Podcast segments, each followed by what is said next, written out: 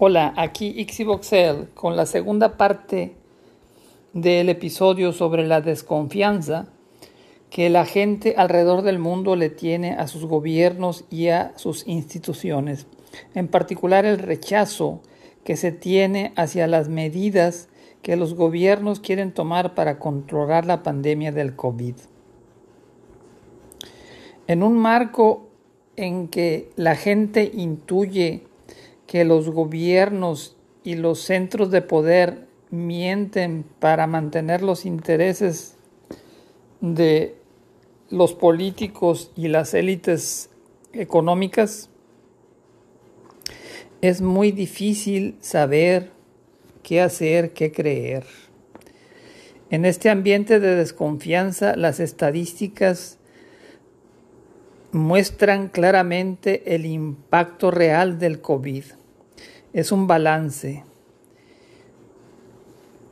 En este episodio veremos aspectos de quienes influencian la opinión pública y qué tan fácil o difícil es tomar una postura de pensamiento crítico ante la realidad.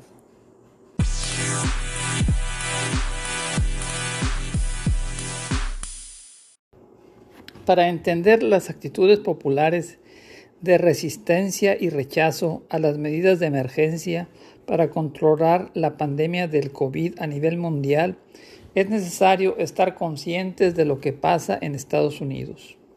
El día de hoy, a mediados de agosto del 2021, tuve un intercambio en Facebook con un familiar. El intercambio empezó cuando mi familiar publicó en inglés un mensaje tipo seguidor del hombre naranja, tipo miembro de QAnon. El mensaje básicamente igualaba las medidas de distancia social y de evitar contactos innecesarios en lugares públicos con las acciones de un gobierno totalitario y explícitamente se hace referencia a los nazis de mediados del siglo XX. Le comenté o le pedí a mi familiar que no participara en esas campañas de hostigamiento contra las medidas de emergencia. A lo que me contestó que él lo que estaba haciendo era defender la libertad y que estaba en total en su total derecho de hacerlo.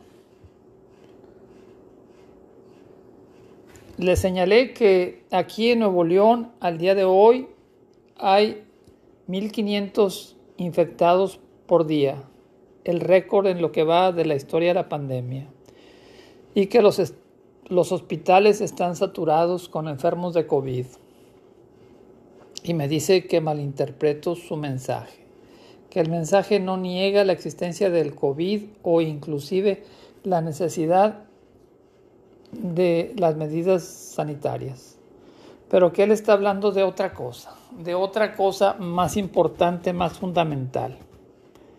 No me lo dice claramente, pero le entiendo que esa cosa fundamental más importante que cualquier otra cosa es la libertad individual. Me confunde un poco decir que, el, que no se niega la gravedad del COVID o la necesidad de las medidas sanitarias. Pero de hecho he escuchado en pláticas en YouTube de gente que explícitamente dice que el COVID, o más bien que la gente se muere. De hecho, hay una entrevista que le hacen a Elon Musk. Elon Musk es de las personas que, que no creen o que no se vacunan. Y le preguntan que cuál es su actitud, que si no considera que se pone en riesgo a la gente, a lo que él contesta entre nervioso y entre altanero, de que la gente se muere de cualquier manera, que la gente se va a morir. Y en otros lados he oído de gente que dice que, que las vacunas son una afrenta, una afrenta contra Dios, que lo natural es que se mueran los débiles. No sé si esta sea la postura de, de mi primo, ¿verdad? De, de una postura darwiniana, porque Yo sé que él no se ha vacunado y que inclusive se ha resistido a que sus familiares directos se vacunen. Y este, este, este igualar las medidas de emergencia con acciones totalitarias no es hipérbole. La gente realmente lo cree. Ahora que estamos en los días en que van a empezar el año escolar en las primarias, este es un tema de discusión. Es curioso las diferencias entre el enfoque de la discusión aquí en México y en Estados Unidos. Mientras que la postura del gobierno mexicano es que es necesario volver a clases normales y la gente se preocupa acerca de qué medidas se tomarán para evitar que los niños se contagien.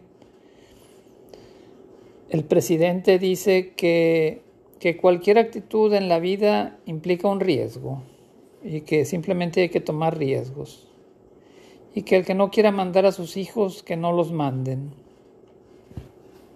Aunque no me queda claro este si este, si no lo quieren mandar, no los manden, que si se ofrece alguna alternativa o simplemente es decirles que si se quieren quedar afuera del sistema, pues que se queden afuera del sistema. Lo cual técnicamente pues en México sería ilegal porque la educación primaria es obligatoria. En Estados Unidos el tema es eh, más complejo. Mientras que el gobierno federal promueve campañas de protección, de distancia social, de uso de, mascarillas y de vacunación de la población, algunos gobiernos estatales, por razones mercadológicas, promueven una actitud de rechazo a medidas de control.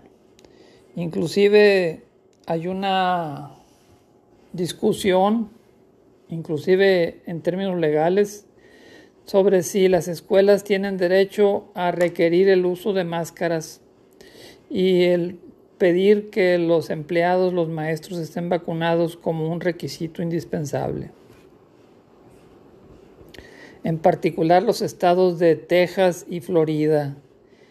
En Florida, De Santis, el gobernador de Florida, se está posicionando como el hijo del hombre naranja como posible candidato a la presidencia en el 2024 y toma posturas realmente extrañas donde se contrapone con los municipios que en los distritos escolares quieren requerir el uso de mascarillas y la vacunación de empleados y maestros. Pero De Santis enarbola la bandera de la libertad. Esto se hace realmente no por capricho, no es, no es que De Santis eh, sea una persona tonta o ignorante, sino es un cálculo político. Alrededor del 30% de la población en Estados Unidos, aparentemente los baby boomers, personas de, de edad media, o ancianos, obviamente gente que no tiene, no tiene hijos en edad de ir a la primaria, pero también gente más joven. Toman por cierto este discurso de la libertad y de que el COVID es una crisis inventada falsa, solamente para darle miedo a la gente. Y la gente lo cree con vehemencia. Hoy también estaba viendo sobre estas discusiones en el estado de Tennessee, en Estados Unidos, donde a los doctores que fueron a hacer su testimonio de que los hospitales están llenos y que el uso de mascarillas es útil y necesario, la gente les gritaba traidores. Prácticamente apedreaban los carros en la calle. Traidor un médico que simplemente va a hacer su pronunciamiento profesional de la situación y de las medidas que él considera convenientes. ¿Por qué tanta vehemencia? La verdad, no sé.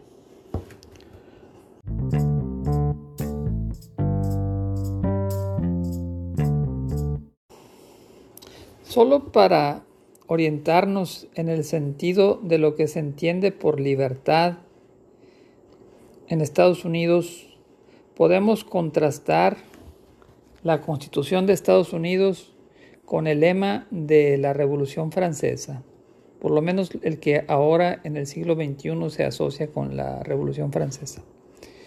El documento sagrado de la Constitución de Estados Unidos empieza con una frase que hace referencia a la libertad y la búsqueda de la felicidad.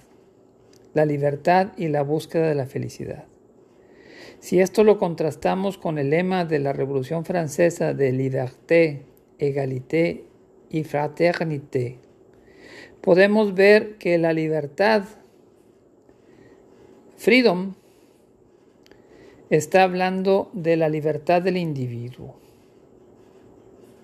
En particular, históricamente, la liberty de la Constitución es la liberty de los dueños de haciendas con esclavos.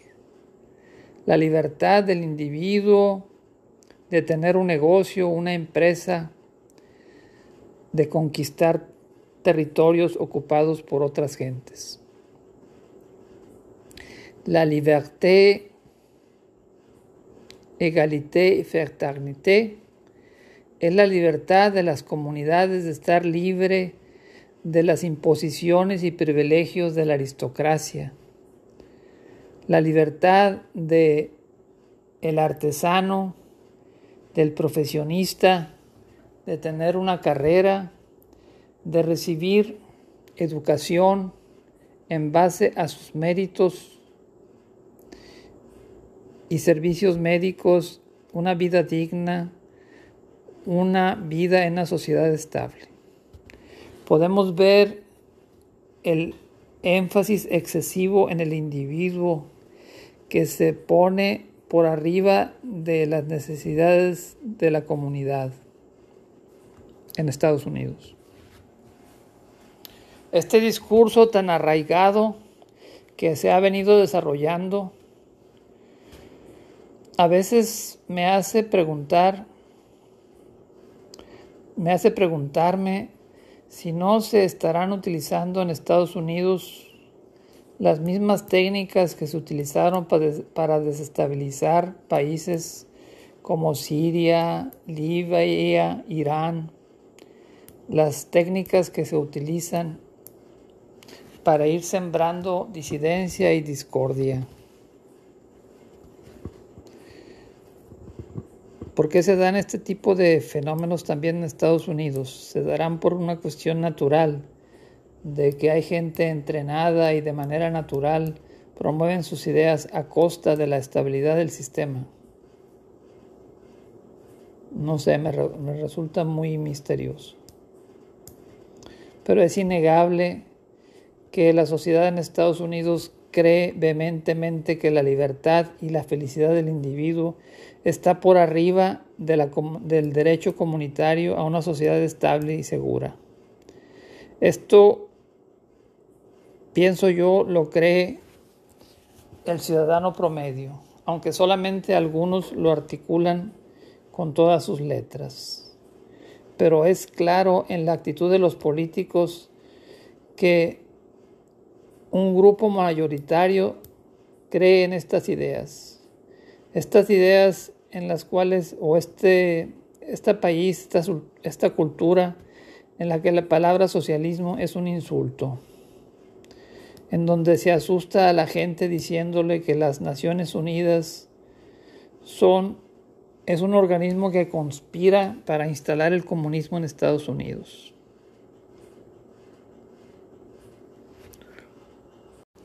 La base de la ideología en Estados Unidos es el sueño americano, es decir, la promesa de que si eres lo suficientemente hábil, de hecho, e, el sueño no dice así, el sueño no habla de habilidad, el sueño habla de voluntad. El sueño dice que si lo quieres con si lo quieres con suficiente vehemencia, inevitablemente llegarás más allá de cualquier límite. Algunos dicen que este sueño es una fantasía, pero como en todo podemos encontrar un ejemplo. El prototipo moderno del hombre que se hace a sí mismo pudiera ser Steve Jobs. Fue el hijo abandonado de una madre hippie y un padre migrante sirio. Su madre lo puso en, adopción, pero puso como requisito que los que lo adoptaran fueran profesionales, abogados o médicos. Afortunadamente para Steve Jobs, los que se interesaron por él fue una pareja de clase trabajadora que apenas si tenían la secundaria, el high school. Y hicieron un compromiso, creo que hasta firmaron un contrato de que lo iban a mandar a la universidad cuando llegara su tiempo. Cuando llegó el tiempo, lo mandaron a la universidad, pero Steve Jobs se sentía culpable porque era demasiado caro y él también se la quería dar de hippie. Las cosas le salieron bien y se volvió millonario y luego multimillonario. Estar en el elevador con Steve Jobs era para muchos perder el empleo. Les preguntaba Steve Jobs a los que se encontraban en el pasillo, ¿y tú qué haces? Y si no le convencía la descripción de las actividades de la persona, lo despedía. En cualquier caso, una prueba de que el que quiere puede y el que es pobre es por que así lo ha querido.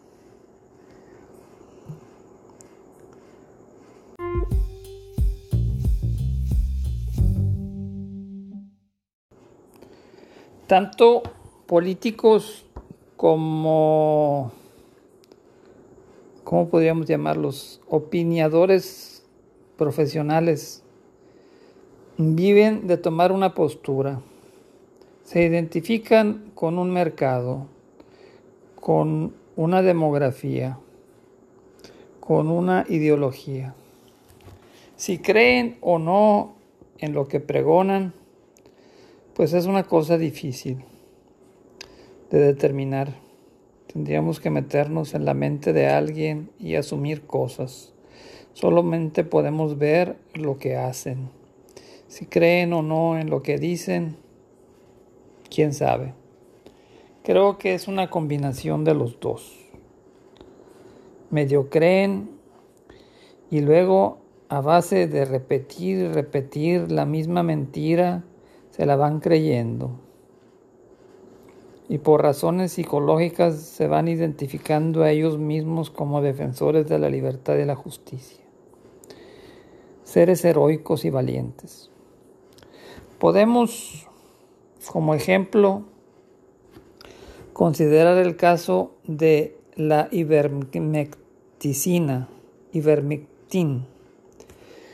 La ivermecticina es una medicina para los piojos, pero a alguien se le ocurrió que se puede utilizar contra el COVID.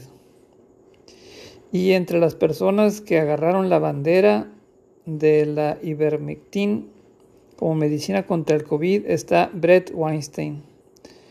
Brett Weinstein es un profesor universitario con su prestigio, con un doctorado en biología evolutiva, es decir, una persona inteligente y culta que además tiene un entrenamiento en ciencias biológicas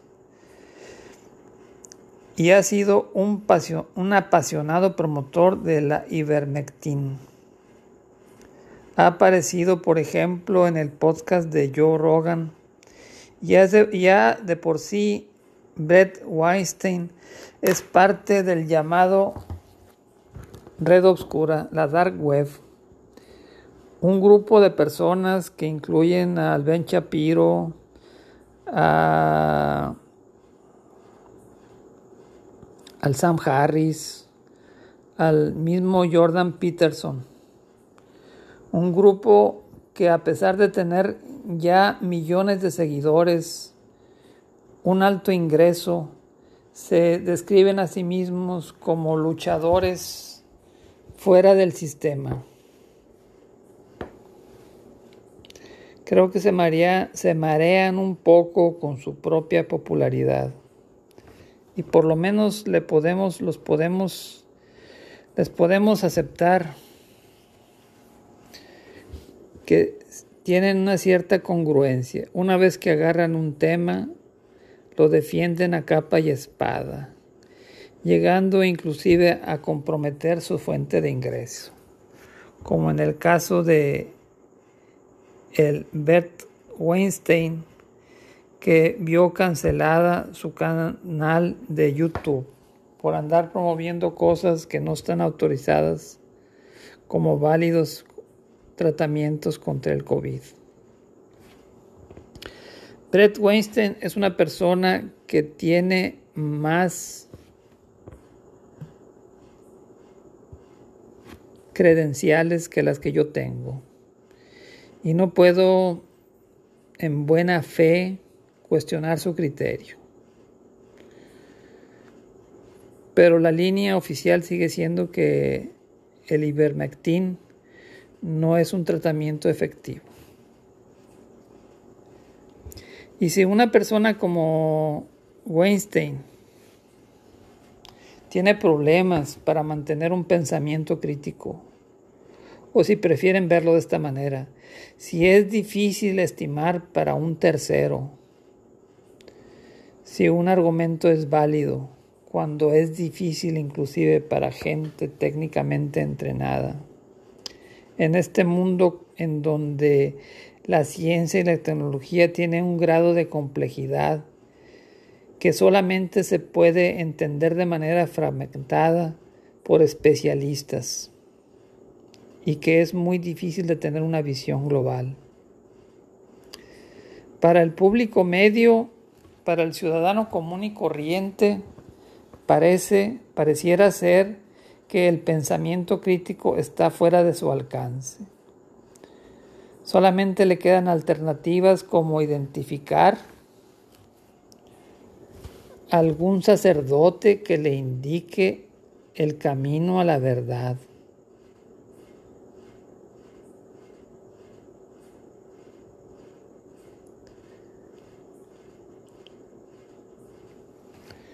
La verdad, la verdad, la verdad no sé ni siquiera qué es. No tengo consejo que darte, mi querido escucha. Disculpa, estoy tan confundido como tú. Como quiera, creo que hay que hacer un esfuerzo. Hay que hacer un esfuerzo por mantener un pensamiento crítico. No es tan sencillo como decir que las fuentes oficiales están contaminadas y multiplicar todo por menos uno. Cualquier cosa que digan las fuentes oficiales es falso. Esta postura es una sobresimplificación y pudiéramos decir que es incorrecta. El caso de COVID es un ejemplo. Las fuentes oficiales promueven medidas que por lo menos se consideran que son efectivas, porque al sistema no le no el sistema no quiere colapsarse. El sistema quiere mantenerse.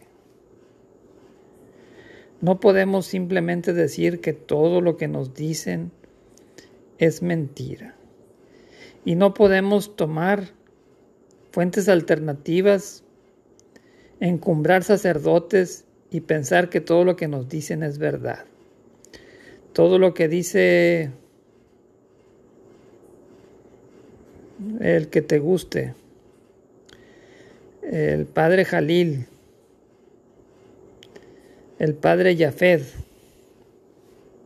todo lo que dice él es verdad y todo lo que dice multimedios es mentira.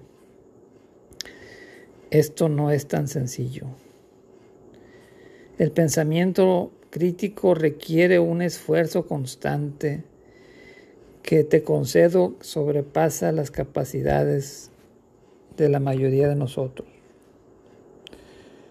En Facebook me mandaron un mensajito que ilustra este punto. Dice, los que están muertos no saben que están muertos y los que sufrimos somos los demás.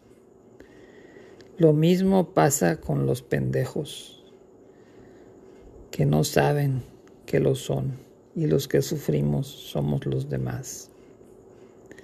El problema es que esto se nos aplica a todos y cada uno de nosotros, sin excepción. Todos ignoramos la mayor parte de la realidad y todos estamos limitados en nuestra capacidad cognitiva. Tenemos sesgos que son invisibles para nosotros.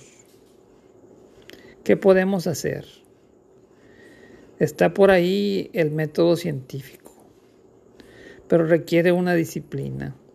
Como decía Feynman, el más fácil de engañar es uno mismo. Y lo primero que debe hacer el hombre que quiere pensar de manera crítica es esforzarse en demostrar que él mismo está equivocado. Es una vara muy alta, pero es la única que existe para el que quiere ser objetivo.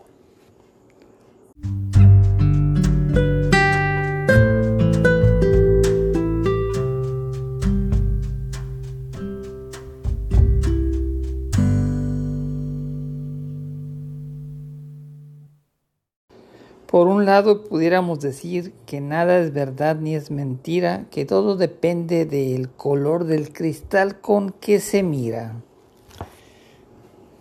Pero hay cosas que pudiéramos decir son objetivas. Aunque al final también hay otras que nunca podemos decir falsas o verdaderas, que es una cuestión de valor de asignación de valor. En cualquier caso, para tener un pensamiento crítico, no podemos considerar que algunas de nuestras fuentes solamente nos mienten y otras son totalmente fidedignas. Cualquier fuente a la que tengamos acceso la debemos tomar con un grano de sal y considerar cuáles son sus intereses, por qué se promueven ciertos temas y no otros, por qué se encuadran como se encuadran.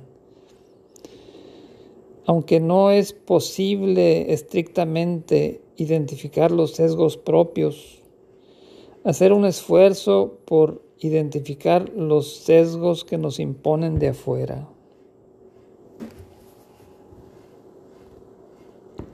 utilizar más de una fuente, consultar fuentes que consideramos falsas y equívocas, por lo menos para saber cómo encuadran las cosas.